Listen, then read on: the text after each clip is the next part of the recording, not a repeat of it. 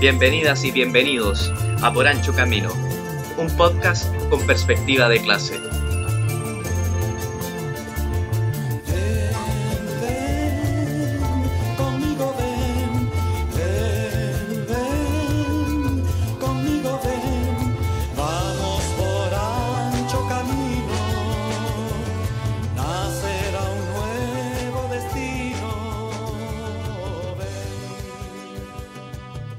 Hola a todas, a todos y a todes. Bienvenidos al segundo capítulo de Por Ancho Camino, un podcast con perspectiva de clase que nace desde la izquierda guevarista.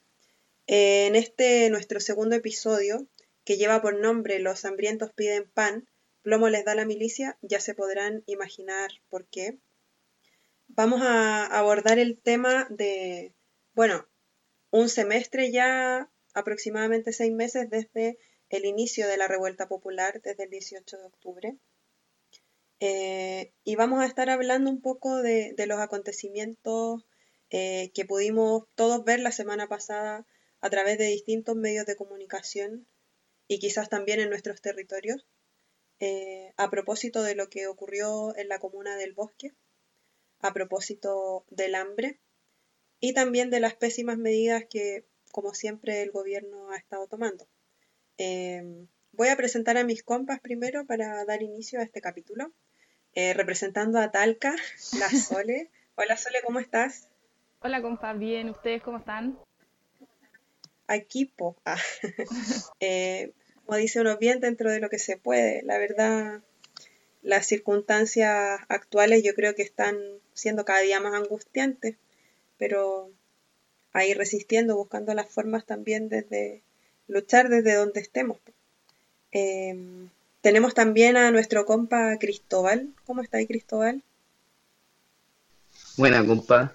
Em, yo, bien, dentro de lo que se puede pedir, tengo posibilidad de estar aislado socialmente, lo cual es tremendo privilegio, así que siempre muy agradecido de eso. Pero desde lo mental siento que cada semana es como si fuera un episodio, una serie de mi propio descenso a la locura, así, Norman Bates, algo por el estilo. Al extremo ese ejemplo. Sí, Eh, sí. Norman Bates, para los que no cachan, es el, el protagonista de, de Psicosis. Eh, Sí, Así que bueno, esperen al décimo episodio porque va a estar de pana, voy a estar todo loco. Uh, creo. Eh, Oye, eh, Cristóbal, eh, ¿te tinca si te pa- partimos contigo tirando un poquito el rollo comentando esta situación de lo que ocurrió la semana pasada en la comuna del Bosque y lo que ha venido sucediendo desde entonces? Ya. Eh, bueno, lo, primero es teniendo en cuenta que el 18 de mayo se cumplieron los seis meses de la revuelta y surgió una manifestación eh, súper importante ese día en el bosque. Pero igual a, mí me gusta verlo no como que fue la, la fecha en la que causó esa manifestación, sino que eh, hay, hay motivos que están atrás de eso. No es como que llegue el 18 de mayo y la gente se volvió loca y salió a la calle. No, para nada. Eso es eh, una imagen caricaturesca lo que pasó. La consigna e- e- era bien clara ese día en el bosque y en los territorios que se le sumaron. Es hay hambre. Y si la gente sale reclamando que hay hambre, claramente lo que lo detonó no fue que era un 18 de mayo y eso era algo más bien eh, satelital, algo secundario. Entonces, ¿qué, fue lo que pasó? ¿Cuál es el contexto que eh, eh, llegamos a eso? Bueno, lo primero es, tener en cuenta que el sur de, Santiago es un lugar que está precarizado por lo general y es un territorio muy grande, ¿ya? Y eso ya es un antecedente histórico importante, bosque también, eh, una comuna con mucha precarización. Y eh, con todo lo que fue sucediendo en, en la revuelta, es posible que eh, todo laboral se haya desgastado un poco y con la llegada de la pandemia eh, aumentó el desempleo, eh, todos empezaron a quedar sin plata por el- los trabajos y también por el aislamiento.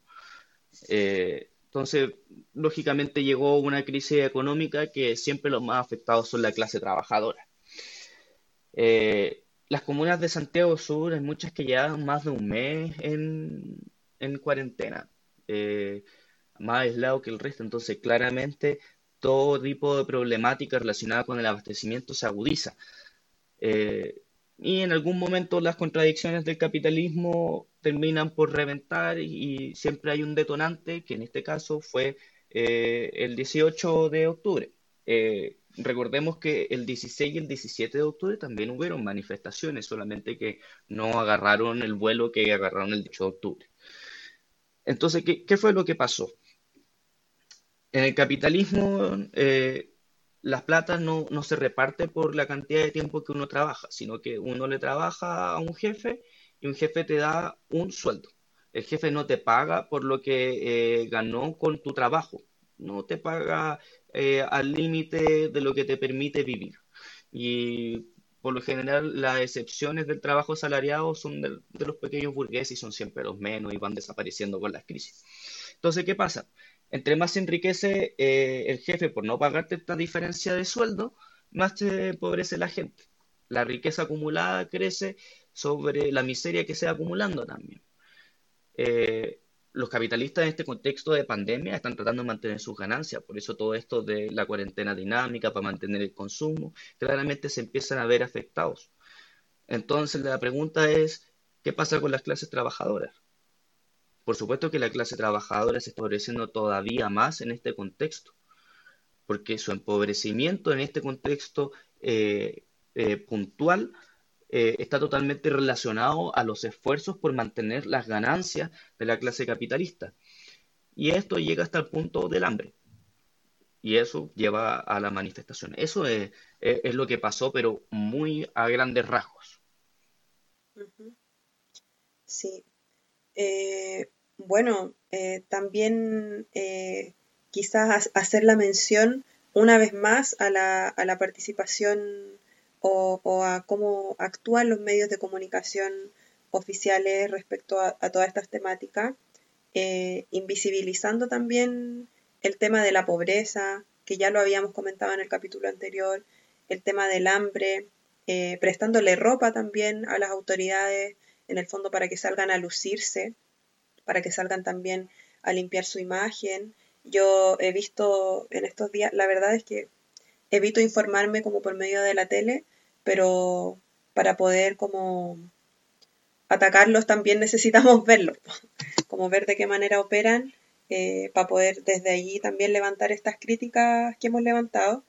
Eh, y he visto, por ejemplo, cosas tan eh, ordinarias como eh, estas como suertes de receta eh, o guías para cómo hacer rendir las canastas que está entregando el gobierno, que yo creo que eh, más adelante, bueno, en la segunda sección, la, la Sole yo creo que va a estar ahí comentándolo, porque vamos a hacer también una especie de, de revisión de lo que ha sido la prensa esta última semana, para ir también ahí comentando de qué manera se nos presentan estas situaciones y cómo también nosotros podemos establecer estas críticas que nos lleven a, a, buscar información, no sé si más objetiva, pero, pero sí información más veraz.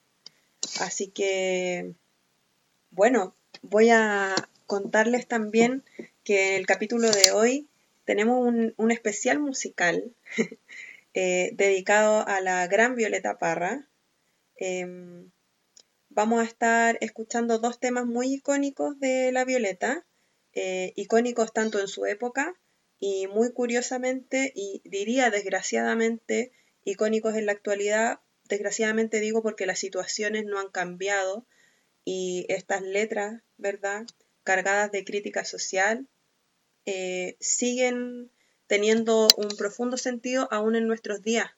Es como cuando Jorge González se lamentaba porque el baile de los que sobran todavía seguía siendo un himno en la actualidad, como lamentándose porque nada había cambiado. Yo siento que La Violeta, Víctor Jara y un montón de otros eh, también se lamentarían actualmente de que las situaciones como a nivel social y político en Chile estén de esta manera y estas letras sigan teniendo sentido aún en la actualidad. Eh, vamos a ir con la primera, que es La Carta, una canción que tuvo un profundo, un profundo sentir en su época y que también agarró mucho sentido eh, con el tema de la revuelta popular desde el 18 de octubre. De hecho, varios artistas nacionales como que la reversionaron a propósito de, porque seguía teniendo sentido. Así que vamos a escucharla y a la vueltita comentamos.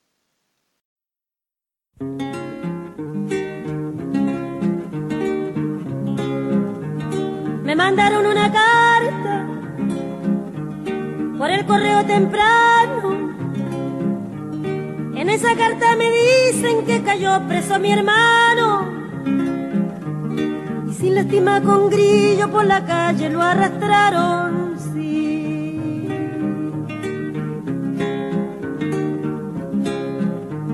La carta dice el motivo que ha cometido Roberto haber apoyado el ya se había resuelto. Si acaso esto es un motivo, presa también voy sargento, sí. Yo que me encuentro tan lejos, esperando una noticia, me vine a decir la carta que en mi patria no hay justicia. Los hambrientos piden pan, plomo la milicia, sí.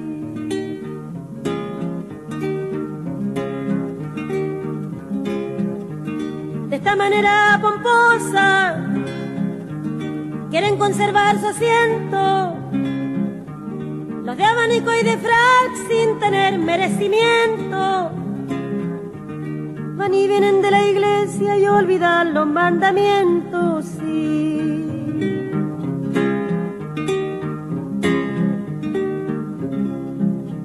Habráse visto insolencia, barbarie alevosía de presentar el trabuco y matar a sangre fría. A quien defensa no tiene con las dos manos vacías, sí.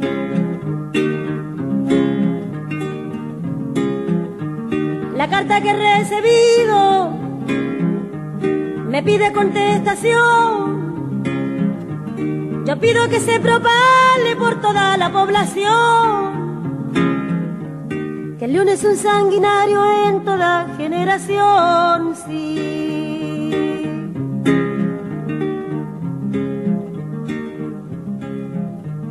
Por suerte tengo guitarra para llorar mi dolor.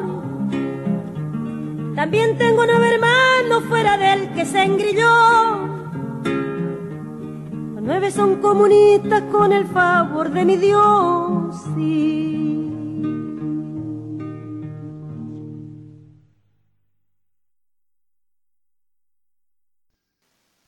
Ya estamos de vuelta en Por Ancho Camino, en nuestro segundo episodio que lleva por nombre Los hambrientos piden pan, plomo les da la milicia. Frase que también se ha, se ha estado reivindicando mucho últimamente. Yo he visto unas gráficas muy bonitas eh, por ahí por internet. Em, bacán que, o sea, triste, digamos, que estas canciones no sigan haciendo sentido por estas terribles razones, pero, pero qué importante es también que a través del arte, de la música y de distintas expresiones eh, podamos también narrar la realidad de nuestro pueblo. Cristóbal, eh, yo sé que tú querías hacer una especie de, de contextualización respecto a esta bella canción de la Violeta titulada La Carta. ¿Nos querías contar un poquitito de su contexto de creación?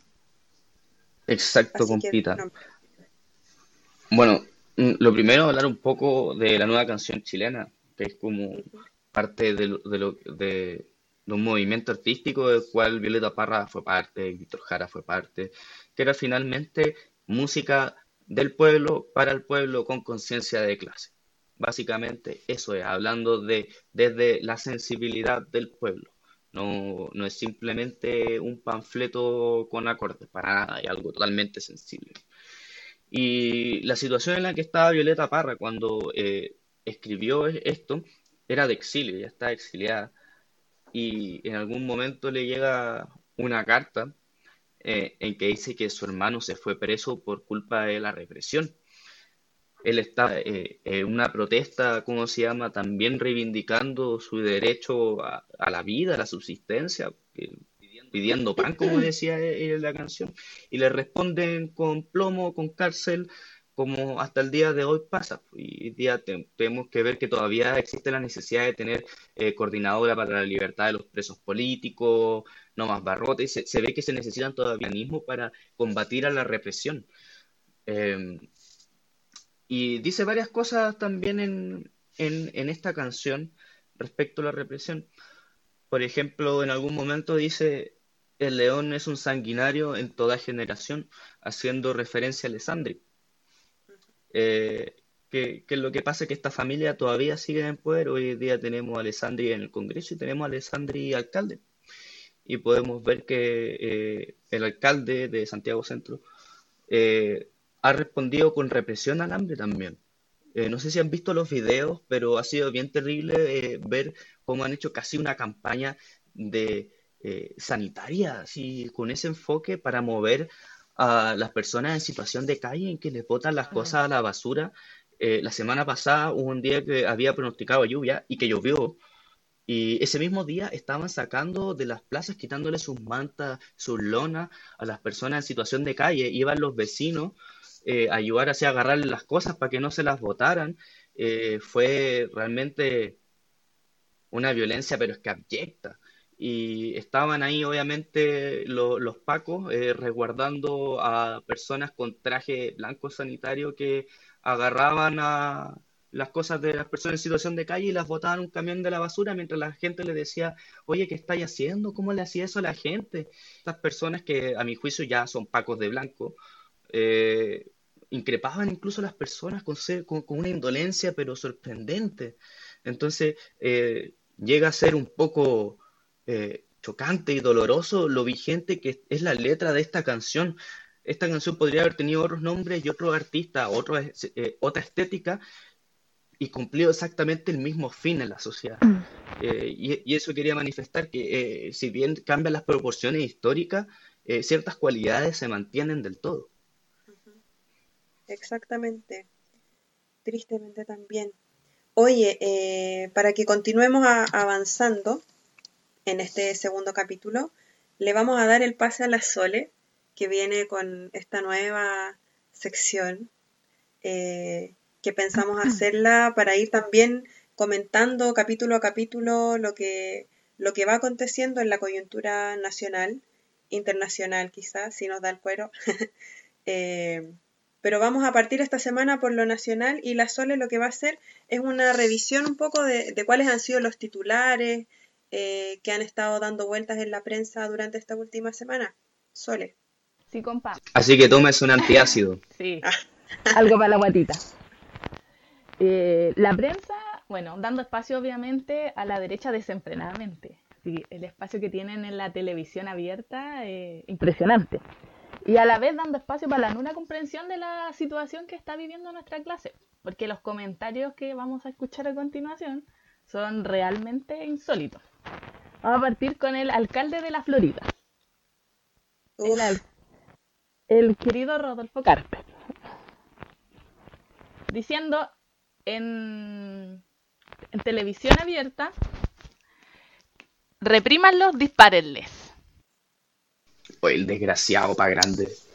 En plena manifestación que estaban teniendo lo- los vecinos allá en, en el bosque, haciendo este comentario en televisión abierta, pensando que su micrófono estaba cerrado, sale con este, vi, con vi. este comentario.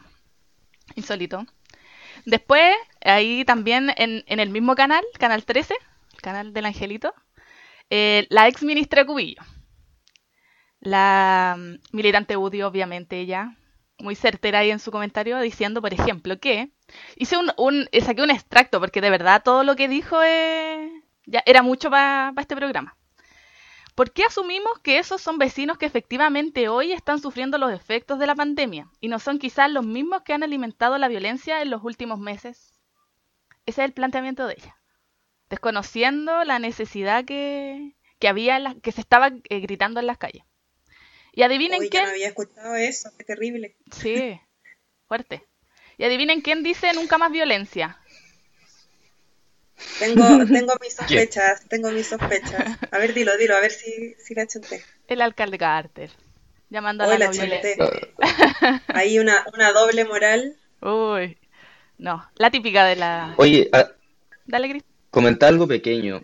Eh, bueno, yo que soy así como, igual leo harto lo que dice la derecha y todo eso, creo que hay que tener siempre en el rabillo el ojo al enemigo. Y por lo tanto leo harto en Twitter para informarme. Lo que me he dado cuenta es que estas figuras públicas eh, que tratan eh, de llevar una agenda eh, extrema neoliberal y muy conservadora, eh, tratan de esconder su naturaleza de extrema derecha en los medios públicos. Sin embargo, su base social en, en las redes sociales no lo hace. No lo hace, no lo hace. Y son súper explícitos en hacer trending topics como eh, en Twitter como guatones con hambre, weá, así. Y, y estos personajes eh, siempre le hacen guiños en televisión nacional y en entrevistas a, a estas personas. Cuando eh, Cubillos hace algo así como deslegitimar el hambre y asociarlo con la violencia, ya le está haciendo guiños a algo que anteriormente había iniciado en redes sociales desde la extrema Sí, derecha, que decir que cómo esta gente gorda va a tener hambre, que tiene, no tiene derecho a tener hambre, eh, no, que estos están buscando cualquier excusa para volver a un estallido intelectual. Le está haciendo guiño a eso. Sí, po. Oye, y el intendente no se quedó atrás. También salió con su frase insólita, diciendo, ¿qué tienen que ver el no más AFP con el hambre? ¿Qué tienen que ver cosas que se dicen o se han hecho en Plaza Italia con el hambre? No entendiendo nada. O sea, las pensiones, las pensiones son de hambre, de partida. Con eso graficamos todo. Mm. Las bajas pensiones, eh, el hecho que ahora los trabajadores estén pensando en sacar sus propios ahorros para poder comer, es que tienen todo que ver. O sea, de verdad la, mm, la política de la derecha eh, está súper perdida, eh, desesperada, desesperada porque saben que lo que se viene después de, de la pandemia eh, va a ser solo em, profundizar aún más el, el deseo de justicia que, que tiene la gente, que tiene nuestra, nuestra clase. Oye, el que había Totalmente, dicho... ya. Oye, disculpa. El que había dicho eso de que la AFP, o sea, el tema de la AFP no tenía nada que ver con el hambre, era el, el intendente, Sí, el intendente. Guevara. Sí, Felipe No, Guevara. Guevarista. No, Estaba no, no. Expropiemos el, no, el, el apellido. Sí, por favor. Sí. No, no debería Eh, tener ese oye, apellido. Quiero comentar algo así por encima. Yo eh, no soy de, lo de los que creen que los políticos son estúpidos y que eh, Guevara dijo eso porque es un estúpido que no cacha nada. No lo creo.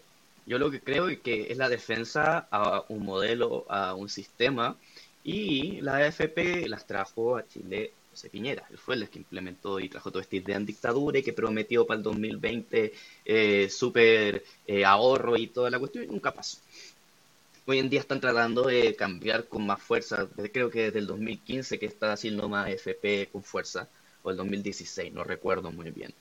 Pero lleva un buen tiempo eso agarrando vuelo. Y ya todo el mundo, sin la necesidad de la coordinadora no más AFP, a mi gusto, ya, ya todo eso lo tienen eh, en la mente, de una u otra forma. Saben que a nadie le conviene. Puede que hay, una persona que no se maneje con todo el tema de los riesgos de los fondos todo eso, pero todos saben que al final de cuentas nadie le conviene. Entonces aparece este personaje defendiendo lo indefendible en la tele con un argumento que ni él se lo compra. Claramente no es estúpido, sino que está defendiendo los intereses del hermano del presidente y ya está. Claro. ¿No? Y además que el Noma FP es una de las demandas más gritadas en la calle. Entonces hay un miedo también a hacer temblarlos. Los hace temblar un poquito.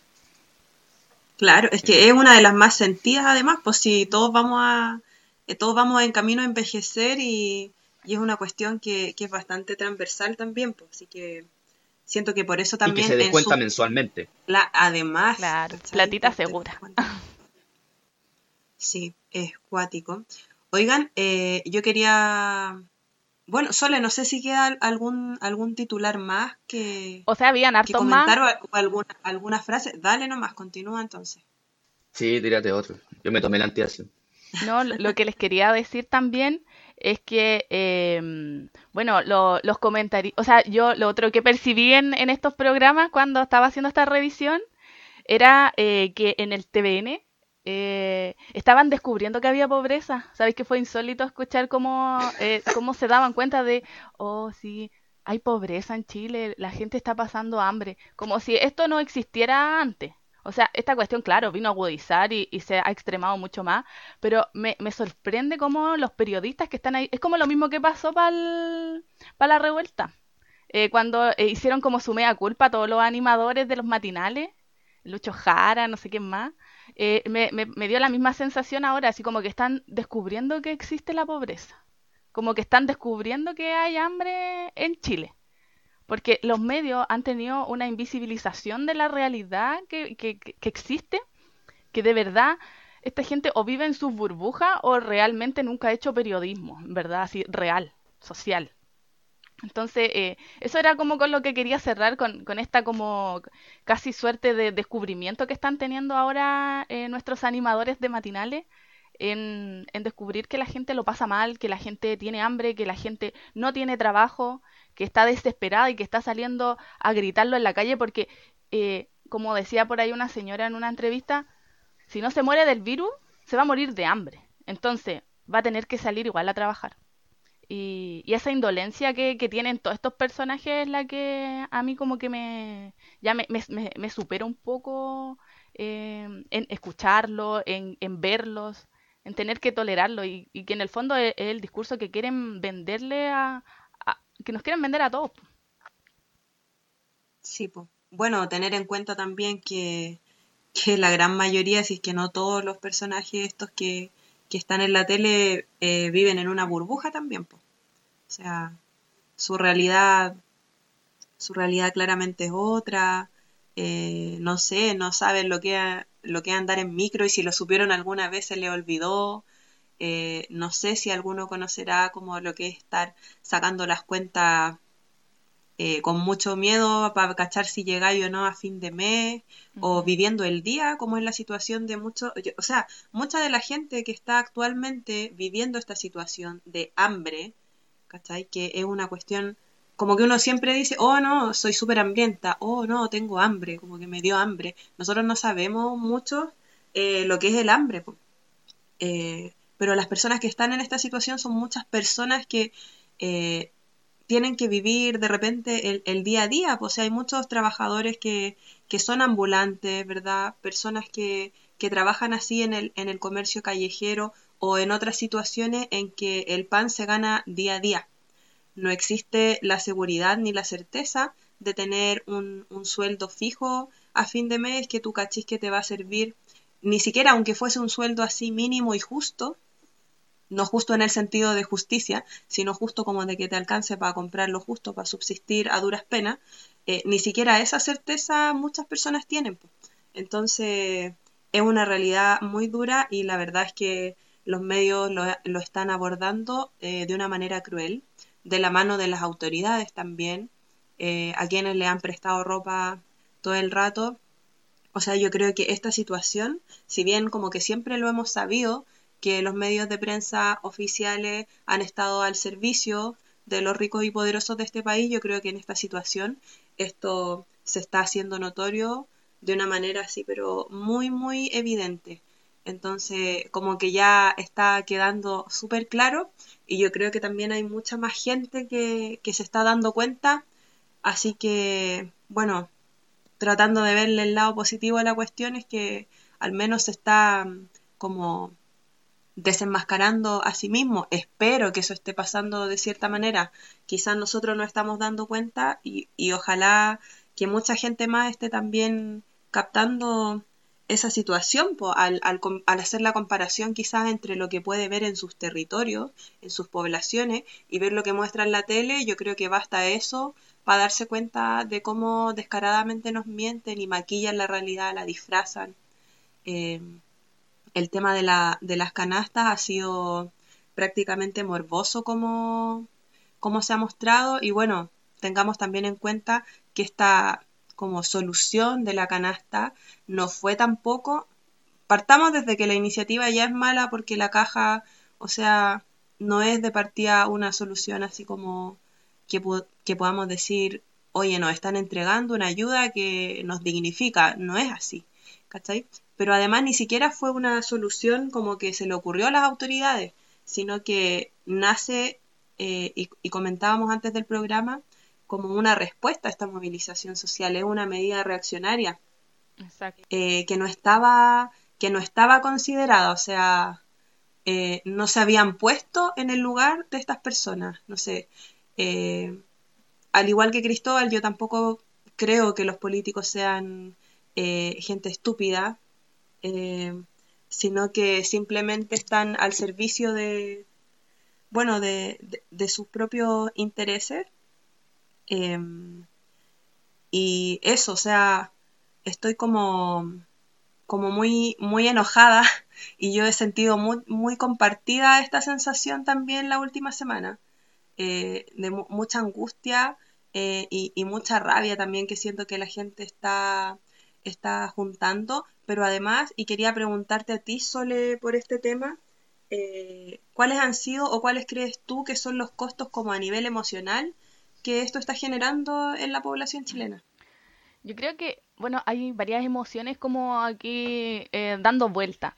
Eh, me ha tocado conversar con, compañeras, eh, con compañeras que no necesariamente son de militancia, sino que también que compartimos espacios comunes de trabajo acá.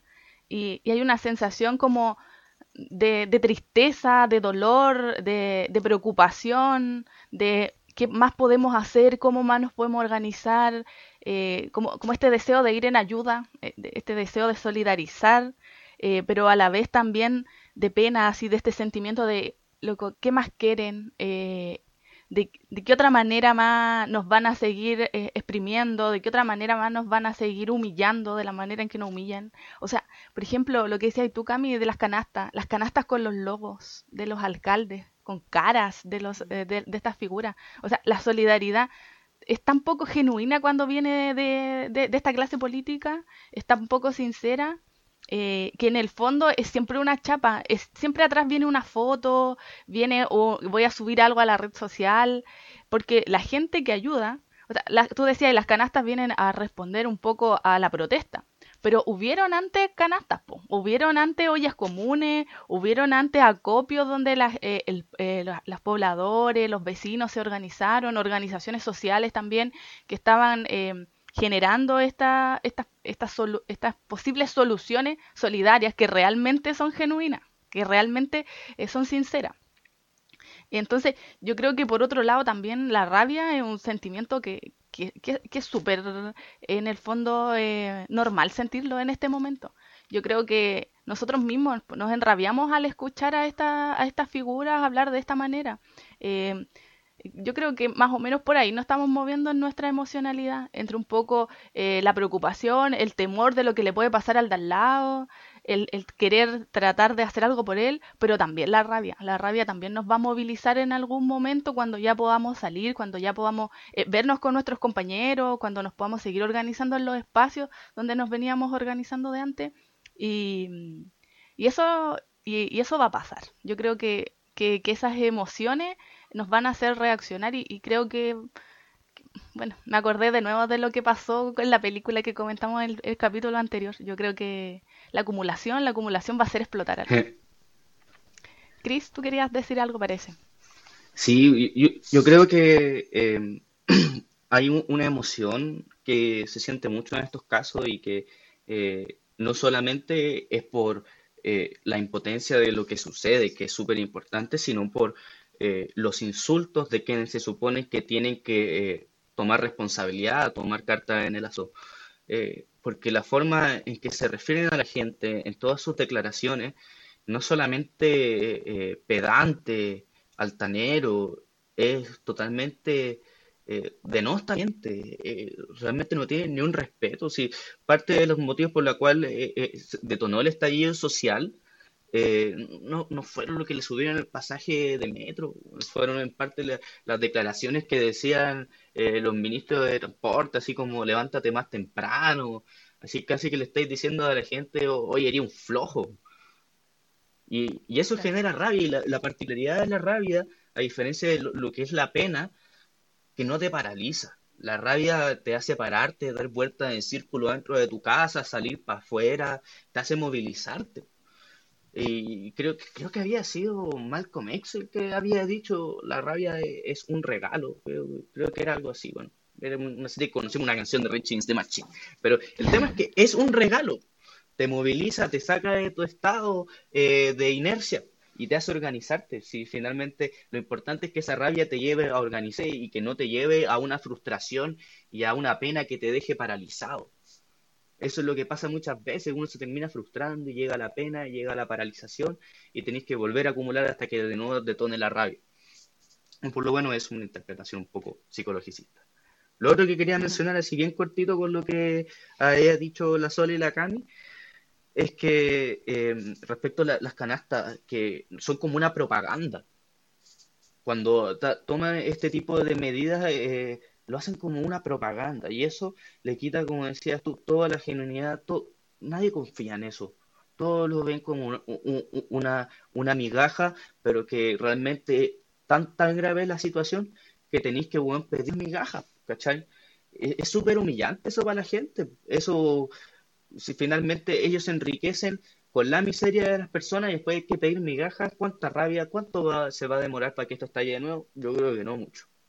Quería mencionar unos datos que había hecho una investigación ahí que subieron a sus redes Primera Línea de Prensa, que por cierto siempre infórmense por medio independiente de prensa, eh, que vinculaba las inversiones del gobierno con la empresa Sayé, que es un grupo económico en Chile su- eh, súper grande, poderoso y monopólico. Y lo que te dicen en cortas cuentas es lo siguiente. Primero, eh, el 70 del 40% de la población más vulnerable corresponde a un 28% de la población. Pocaso. Pero bueno. Lo segundo que habían mencionado es que el gobierno, eh, ¿cómo se llama? Evaluaba el valor de estas cajas por 34 lucas, 34 mil pesos. Pero el valor web de la venta, es decir, lo que lo podía evaluar por precio de internet, cotiza como lo puede hacer cualquier persona que quiera comprar, es 28.850 pesos. Si multiplicamos eh, esta diferencia de dinero que son 5 lucas 150 pesos por las 50.000 cajas que son, eh, son 257 millones 500 lucas de diferencia que van a ir para los ayer. Esta, es decir, esto no, no es solamente una propaganda, es el tremendo fraude. Y, y quieren hacerla de Es un oro. negocio. Eh, Claro, esto es un negocio. Eh, en cortas cuentas, Es como, es como lo que pasa con la Teletón cuando, cuando Claro. salen esto, estas super empresas a hacer donaciones, como si no estuviesen dos meses antes de la cuestión haciendo la publicidad ahí con el guatón Francisco en, en Claro, sus comerciales. Claro, ah, más encima, qué asco. Ya. Pero Claro. continúa nomás con. Claro, con- lo mismo que con la ley de donaciones que te descuentan la mitad de los impuestos. Es exactamente lo mismo, también es una forma de utilizar eh, el Estado para mejorar las utilidades de eh, grupo poderoso económicamente. Eh, Eso es lo que quería decir, que realmente el mínimo gesto de ayuda que, pueden tener, que puede ser una caja que es chica para más remate y que no eh, presta atención hacia una familia grande, una familia chica, eso ya es un negocio y es una propaganda y no es nada genuino. Que heavy igual pensar que hay gente, personas que, que no saben lo que es hacer algo de manera genuina, que, Mm, que cuático. sí. Como- Sí, eh, yo creo que eh, refleja un poco su visión de mundo. Cuando llega eh, un burgués y dice lo que han dicho durante todo el periodo de revuelta popular, de que no, es que estos están pagados por los comunistas, no, es que eh, Maduro eh, está mandándoles boletas, así.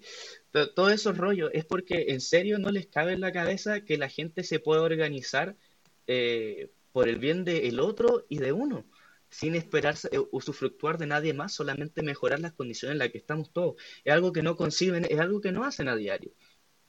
No saben de solidaridad los ricos, po. Claro, entonces no, no, no es algo para nada eh, eh, incoherente para ellos.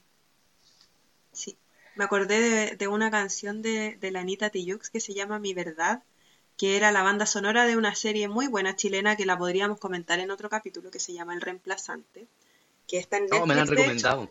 Sí, véanla. eh, es muy buena, la grabaron aquí en la PAC y muestra muy bien la realidad, la realidad de acá. Yo me acuerdo que cuando salió había muchos vecinos que estaban enojados, vecinos así como igual más arribistas, digamos, eh, como que estaban enojados porque decían que nos dejaba mal parados como comunas, ¿cachai?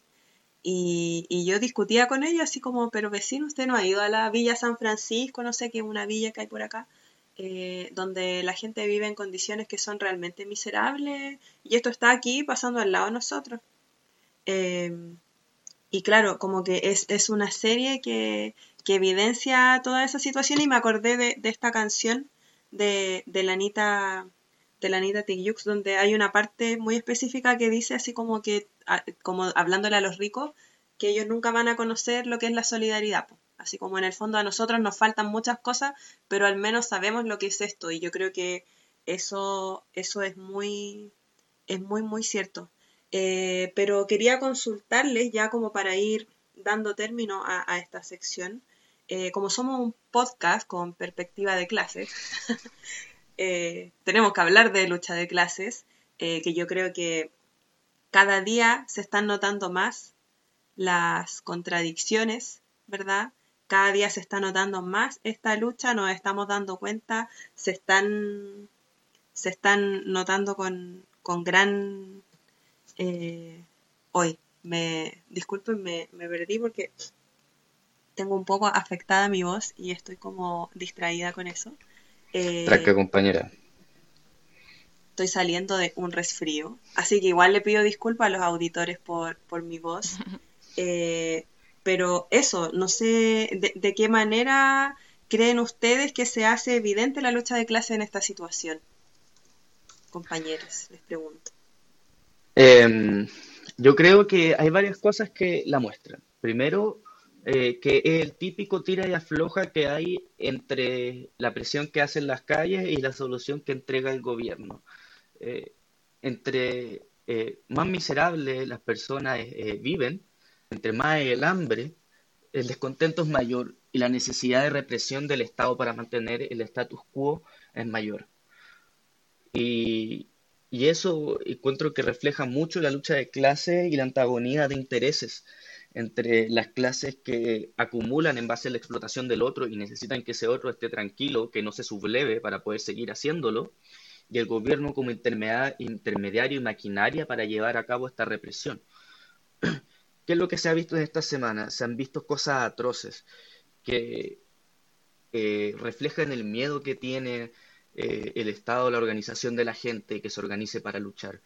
No sé si eh, han visto las imágenes de lo- los ataques de los pacos a las ollas comunes, llevándose detenida gente, botando la comida, las mismas manifestaciones cuando ha- han llegado los pacos con, en medio de, un- de una pandemia, así por una enfermedad que es respiratoria, tirando lacrimógenas, que nosotros sabemos que han cambiado las lacrimógenas, las tiras vencidas, no son las mismas del 2016, 2014, no son las mismas. Y que de todo ahogado, de repente, te- yo he quedado para el gato de repente así días por tanta lacri. Y, lo hacen así, pero para controlar la organización. ¿Qué, qué, qué- tipo de manifestación eran? Al principio eran pacíficas hasta que llegaron los pacos y ahí obviamente la gente se defiende. Pues sí, te están militarizando donde vivís tú por una demanda que es legítimo. ¿Cuál es tu defensa? ¿Y cuál fue la defensa? Una piedra a un vehículo blindado. ¿Qué le hace una piedra a un vehículo blindado? Nada. El uso de fuerza es desproporcional. Podrían haberse quedado una tarde entera y recibiendo piedrazos y realmente no es mucho lo que va a pasar con tan poca gente. Eso se refleja en la lucha de clases muy claramente en, en el descaro que hay para el uso de la fuerza para defender un interés concreto. Y que cada vez yo creo que es súper interesante analizar eso cuando pensamos cómo actuar políticamente. Porque nunca hay que olvidar que eso es una realidad y que no es una ética, no es una estrategia política. Usualmente se pinta mucho así que no, que eh, los comunistas, los anarquistas quieren implantar la lucha de clases. La lucha de clases no se implanta, no es una estrategia política, no es una moralidad, es algo constante y sonante. Y se ha visto. Exacto. Oigan, compa, estamos aquí bien justitos ya con los tiempos, así que yo los quería invitar a que escuchemos en este especial dedicado a la Violeta Parra, eh, qué dirá el Santo Padre. Y bueno, a la vueltecita también hacemos algunos comentarios respecto a, la participación o a la no participación de la Iglesia Católica eh, en este contexto. Eh, vamos a escuchar la cancioncita y volvemos.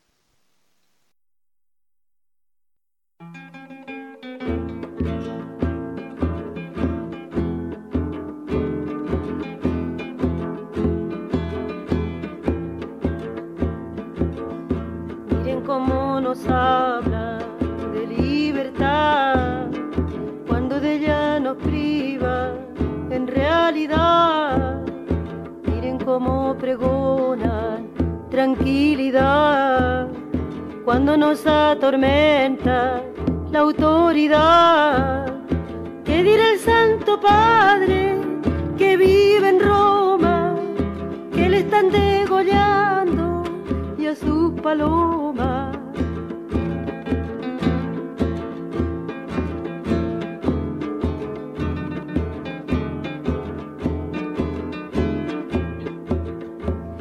Cómo nos hablan del paraíso cuando nos llueven balas como granizo.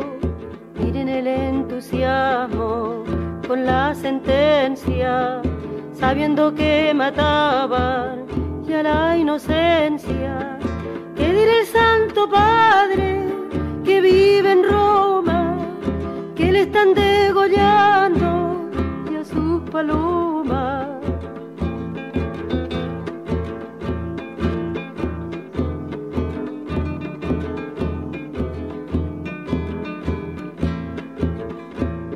Oficia la muerte como un verdugo, tranquilo está tomando su desayuno, lindo se dará el trigo por los sembrados, regado con tu sangre, Julián Grimao, ¿qué dirá el Santo Padre que vive en Roma, que le están degollando y a sus palomas?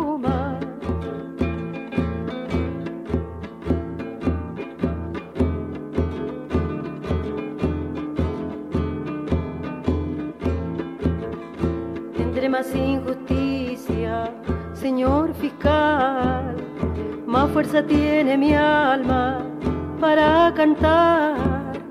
Con esto se pusieron la soga al cuello, el sexto mandamiento no tiene sello.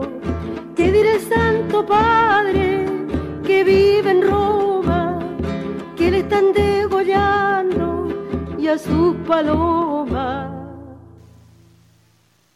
Ya estamos de vuelta luego de haber escuchado esta canción y comentábamos antes de, antes de ir a escucharla eh, acerca del rol de la iglesia. Yo, la verdad, de la iglesia católica estamos hablando.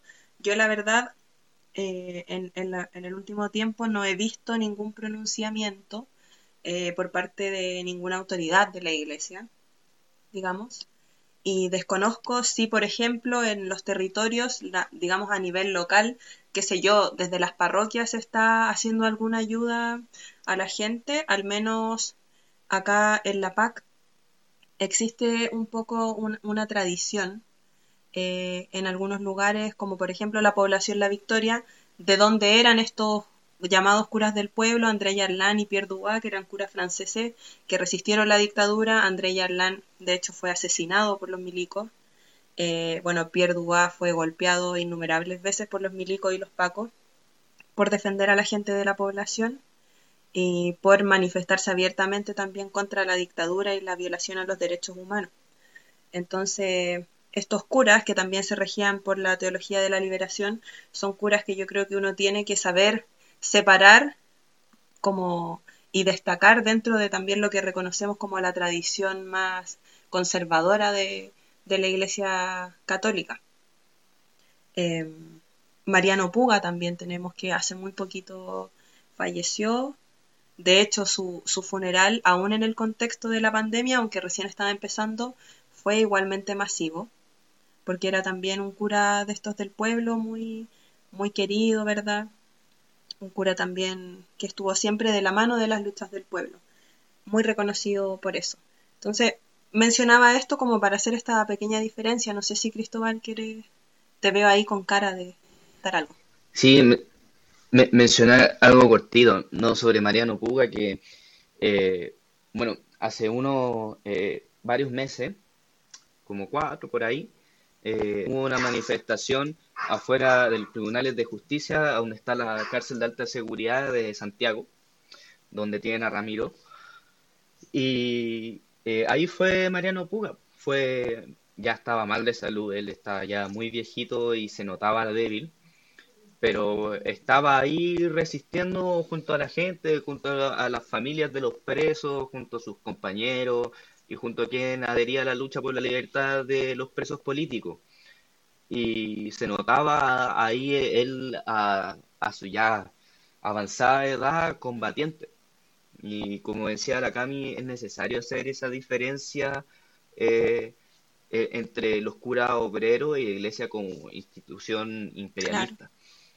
Eh, mencionar que el silencio de la iglesia ahora no, no es un silencio inocente, es un silencio estratégico y que no comenzó ahora, que comenzó, a mi juicio, puedo estar equivocado, pero con las movilizaciones eh, feministas y con los casos que se visibilizaron de violencia sexual eh, por parte de la iglesia hacia todo tipo de personas, principalmente, eh, imagino, personas que son oprimidas por su género o por su orientación o por su edad, es decir, niños y niñas. Y han guardado silencio desde el 2000, creo que 16, algo así. Antes eh, iban a, a las instancias periodísticas, así como a los noticiarios, y les preguntaban sobre qué opinaban de la ley, qué dijo tal y cual político, cuando ahora nadie les pregunta nada, nadie los invita, nadie, nadie los trae nada, porque ya nadie los respeta, y su silencio es una forma de pasar piola y de- están, están rezando en sus grandes catedrales. Por favor, que no se acuerden de todas las cosas que he hecho, por favor, que no me toquen como tema las movilizaciones que se vienen. Esa es su estrategia y por eso es que no están diciendo nada las autoridades eclesiásticas locales. Claro, sí. Eh, bueno, eh, yo creo que al, menos en, en algunos espacios territoriales, como para ir cerrando el tema de la iglesia, eh, sí se da que, por ejemplo, lo- los espacios como las, lo son las parroquias o las capillas han sido eh, históricamente lugares en donde la gente se organiza lugares eh, en donde, desde donde nace muchas veces también la solidaridad de ciertos sectores del pueblo.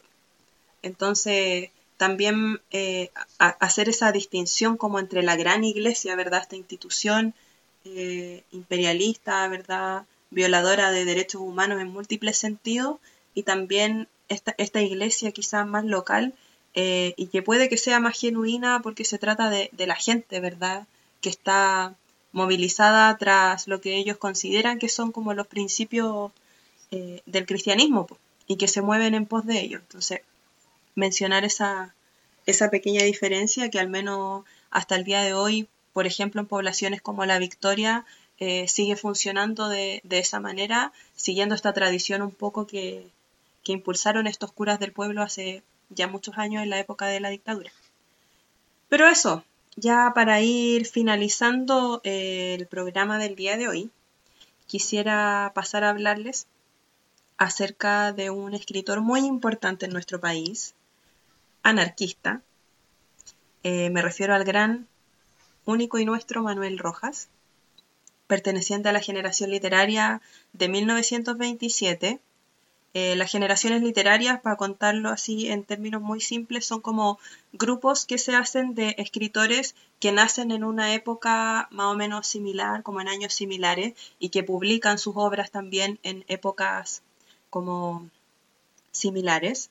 Em, y que además posee su literatura características que se parecen un poco. Entonces así se agrupan. Tenemos a generaciones como la del 1938, la del 50. Manuel Rojas es de la del 1927 eh, y fue un escritor autodidacta que revolucionó bastante la forma de la narrativa social chilena, eh, que venía siendo como más bien portadora de, un realismo muy tradicional, eh, de un naturalismo y un criollismo muy descriptivo. ¿ya? Lo que hacía la literatura eh, social antes en Chile era más bien describir las situaciones. Y si bien describía escenarios de pobreza y de marginalidad, no daba mucha voz a lo que eran los personajes y por lo tanto nosotros no teníamos mucho acceso a esa interioridad. ¿Qué hace Manuel Rojas? Le entrega voz a estos personajes que son marginales. Muchos de sus personajes son, eh, no sé, vagabundos, ladrones, prostitutas, eh, qué sé yo, así un montón de, personajes que usualmente no tenían lugar en la literatura y si lo tenían era solamente de manera descriptiva, pero no se ahondaba en su interioridad y por lo tanto no, se abordaba quizás este personaje marginal eh, desde la complejidad que, merecía. Así que por ahí está un poco uno de los grandes aportes de, Manuel Rojas, eh, bueno, cuya obra también tiene hartos componentes bastante autobiográficos, porque él también fue como protagonista de, muchas aventuras en su vida, como por ejemplo atravesar la cordillera de los Andes a pie por el lado del cajón del Maipo, eh, y desempeñar también múltiples oficios durante su vida. Fue apuntador de teatro, fue cuidador de lanchas en Valparaíso, fue obrero, fue un viajero, la verdad, incansable. Entonces, muchas de estas experiencias quedaron plasmadas también en sus textos. Em, pero el día de hoy quisiera hacer una recomendación muy específica y que tiene que ver también con el tema que estamos eh, abordando en el programa de hoy, que es el hambre. Quiero recomendar el cuento de Manuel Rojas, El vaso de leche, ¿ya? que es en realidad un clásico de la literatura chilena em, y que creo que bueno, lo leí hace muy pocos días eh, porque me hizo mucho sentido también con este tema cuando vi después el tema de, las protestas en el bosque, de todo lo que estaba pasando con las cajas de comida, del trato también que le daban los medios a este tema del hambre. Justo había leído el cuento antes y me hizo como clic y dije, este es el cuento también que, tenemos que hablar. Eh, y recomendarlo como, como por eso. O sea, yo no les quiero hacer un spoiler en realidad, porque lo que me interesa es que ojalá se motiven y lean este cuento, que en realidad es precioso, muy emocionante. Eh, muy cortito además, por si de repente no les incentiva tanto el tema de la lectura. Denle una oportunidad. Yo creo que se la merece. Eh, y bueno, como les decía, para no hacer un spoiler, les voy a contar un poquitito, muy a grandes rasgos, de qué se trata y es de un joven en un puerto que no se especifica, eh, que lleva tres días sin comer. Lleva tres días sin comer y, bueno, tiene la oportunidad como de, acceder a comida porque uno que otro marinero le ofrece, digamos, le pregunta si tiene hambre y él, recuerdo que textualmente dice, así como más por, más por vergüenza y timidez que por orgullo, no acepta como que le da mucha vergüenza asumir que tiene hambre y aceptar como estas como sobras o estos ofrecimientos por parte de otros para poder comer. Pero resulta que se empieza a sentir pésimo, así como físicamente. Lo describe y, me parece así súper heavy cuando, cuando habla como de este ardor en el estómago, como del, del sentimiento de mareo, de la fatiga, digamos. Eh, que son cosas que siento que Manuel Rojas logra expresar muy bien. Eh, y bueno, llega a una determinada situación, a un determinado lugar en donde eh, se enfrenta a la posibilidad de poder comer, pero esto también le significa, digamos, un, una suerte de dilema, eh, de dilema. Y hasta ahí nomás lo voy a dejar. Eh, chiquillo, ¿ustedes leyeron el cuento? Sí. Oye, primero que nada, eh, agradecerte por la recomendación porque eh, realmente es que es muy bueno. Es muy, muy bueno. Eh, y es, cortito. Usualmente yo necesito engancharme con un personaje, agarrarle cariño, sus 50 páginas y ahí empiezo a empatizar con el personaje. Pero acá es un personaje que en, por lo menos mi edición tenía de PDF tenía 7 páginas. En 7 páginas te deja, pero para el gato, yo, yo terminé súper emocionado. Eh, y, y claro, hay cosas que yo creo que le dan ese poder a esa narrativa y, y que son, no son palabras eh, elegantes, rimbombantes, eh, es un lenguaje que todo entiende y que te llega, y te llega así a la guata. Eh, mencionar que, como decía la Cami, acá el personaje algo lo que te hace emocionarte que ya, ya no es paisaje, ya no es un paisaje eh, esa persona que sufre por el hambre, sino que eh, las palabras lo hacen carne, hace sentir eh, eh, el hambre al lector. Y, y e- e- es, algo que, que finalmente solamente puede venir, como lo veo yo, de las experiencias de Manuel Rojas. Él, él sabía de lo que habla, él no era un escritor de café con leche que iba a un Starbucks con debe escribir la cuestión, pues no, pues él, él vivía lo que escribía. Igual el, el Starbucks no existía todavía, pero no creo que hubiese ido Manuel Rojano. Claro, te- tenía que hacer una, una caricatura más contemporánea, no, no sé cómo era el escritor de café con leche de de ese tiempo. Sí. Sí, no, pero claro, e- es, muy verdad lo que tú dices, pues es un escritor que, que sabía de lo que hablaba, que muchas de sus experiencias también le permitieron escribir todo lo que escribió. pues. Y eso, la verdad es que yo me encantaría contarles el cuento entero, ah, porque es maravilloso, No. pero no lo vamos a hacer para que lo lean. Y Sole, ¿tú lo leíste igual? Sí, eh, yo lo había leído cuando estaba en el colegio. Tuve la suerte que mi profe en verdad me hizo leer varios libros bastante interesantes eh, y se lo agradezco harto a la fecha. No, todos tienen ese, esa suerte en verdad. Y lo volví a leer ahora para, para comentarlo acá en el, en el podcast. Y eh, le decía antes al, al Cristóbal que le encontraba mucha razón en, en lo que había comentado sobre la profundidad que tenía el cuento. Eh, una profundidad muy sencilla a la vez eh, tanto por, por la forma en cómo estaba escrito, pero también por, por cómo abordaba eh, esta temática. Eh, lo encontré muy conmovedor, eh, muy, además muy atingente. Le di muchas vueltas en términos de, de cosas que, a las que iba asociando las situaciones que vivía el, este protagonista y de verdad recomendable totalmente para que lo puedan leer en breves minutos. Sí. O sea, se acaba el programa y ustedes lo googlean, lo van a encontrar al tiro. En PDF. Está, está en PDF, sí, lo pueden encontrar en varias páginas.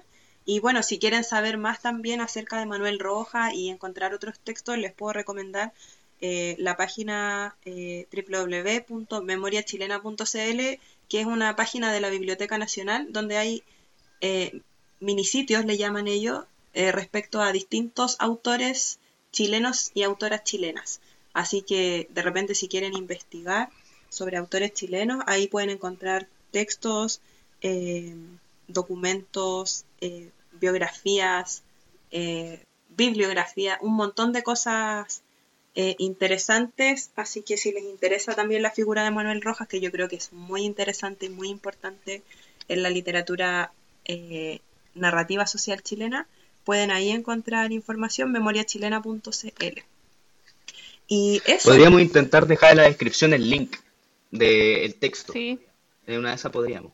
ya, lo vamos a intentar. para que eh, los y las auditoras eh, puedan acceder de manera así rápida y ágil, si es que les gustó lo que les dije en el texto. Sí.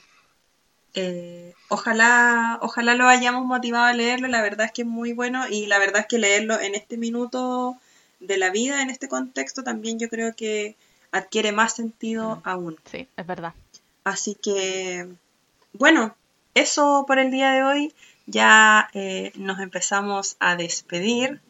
Esperamos eh, que este programa haya sido de su agrado y que puedan también ayudarnos a difundir a través de las redes sociales para que más personas también puedan ir escuchándonos, completando, eh, comentando, bla, bla, bla. me enredé.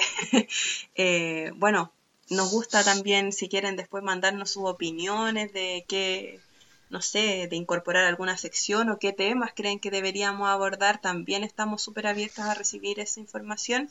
Recuerden que estamos en Spotify, en Anchor. Próximamente y- también en SoundCloud. Eso. Próximamente en SoundCloud, ya. Pero ahí tienen las plataformas desde las cuales nos pueden escuchar. Y eso, a seguir resistiendo, a seguir informándonos también por estos medios alternativos, eh, a seguir levantando las críticas hacia los medios de comunicación oficiales que tanto daño nos están haciendo, sobre todo ahora de manera tan evidente.